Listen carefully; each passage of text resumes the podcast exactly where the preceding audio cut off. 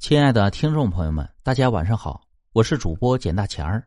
咱们今天分享的故事叫《老鼠夹子打黄仙儿》第一集。李梅嫁给刘长贵已经一年多了，日子过得挺不错的。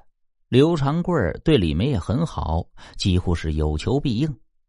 刘长贵经常在外面做生意，家里也因此不愁吃不愁喝的。偶尔啊，还会给李梅扯起笔布做新衣服。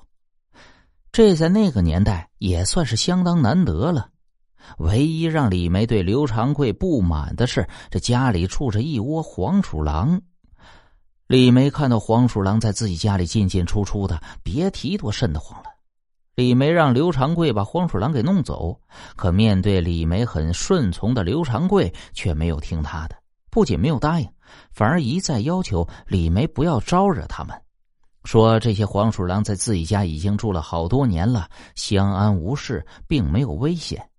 李梅对此很是生气，但无奈刘长贵一再坚持，李梅也只好作罢了，任由黄鼠狼住在自己家里。但每次看到黄鼠狼，李梅都恨得牙痒痒，欲除之后快呀。年后，刘长贵又到外面做生意去了，要很久才能回来。临走前，就特地嘱咐了那李梅，千万不要再招惹这些黄鼠狼。李梅是满口答应了，可心里却想：哼，等你走了，可就由不得你了。果然，刘长贵前脚刚走，李梅后脚就打算把这窝黄鼠狼给除掉。他到村东头的杂货店买了一个大的老鼠夹子，放到了黄鼠狼的必经之路上。然后在上面盖上了一层薄土，相当于一个小型的陷阱。黄鼠狼从上面走过，就会触发老鼠夹而被夹住。黄鼠狼是昼伏夜出的动物，晚上出来寻找吃的。李梅家的黄鼠狼也是如此，经常在半夜的时候出门。于是李梅就在半夜的时候躲在屋子里面，透过窗户看外面的动静。果然。一会儿，一只大的黄鼠狼带着一只小黄鼠狼就出来了。大黄鼠狼在前面，小黄鼠狼跟在后面。有时小黄鼠狼跟不上了，大黄鼠狼就停下来等一下小的。他们丝毫没有察觉到危险。这一大一小两只黄鼠狼很快就走到了陷阱旁边。李梅是目不转睛的看着。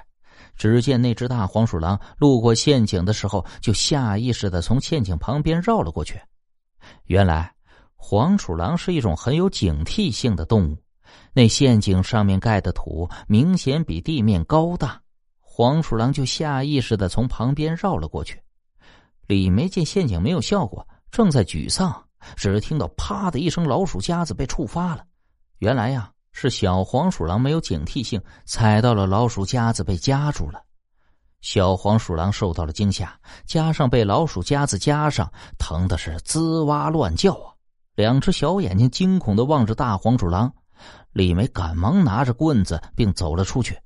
大黄鼠狼正用两只前爪试图打开老鼠夹子，哪知鼠夹子夹的非常的紧，根本就打不开，反而将小黄鼠狼给弄疼了。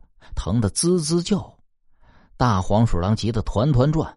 看到李梅走过来，大黄鼠狼便站了出来，两只前爪并拢，朝着李梅一直的拜，想让李梅救救这只小黄鼠狼。可李梅又怎么会救小黄鼠狼呢？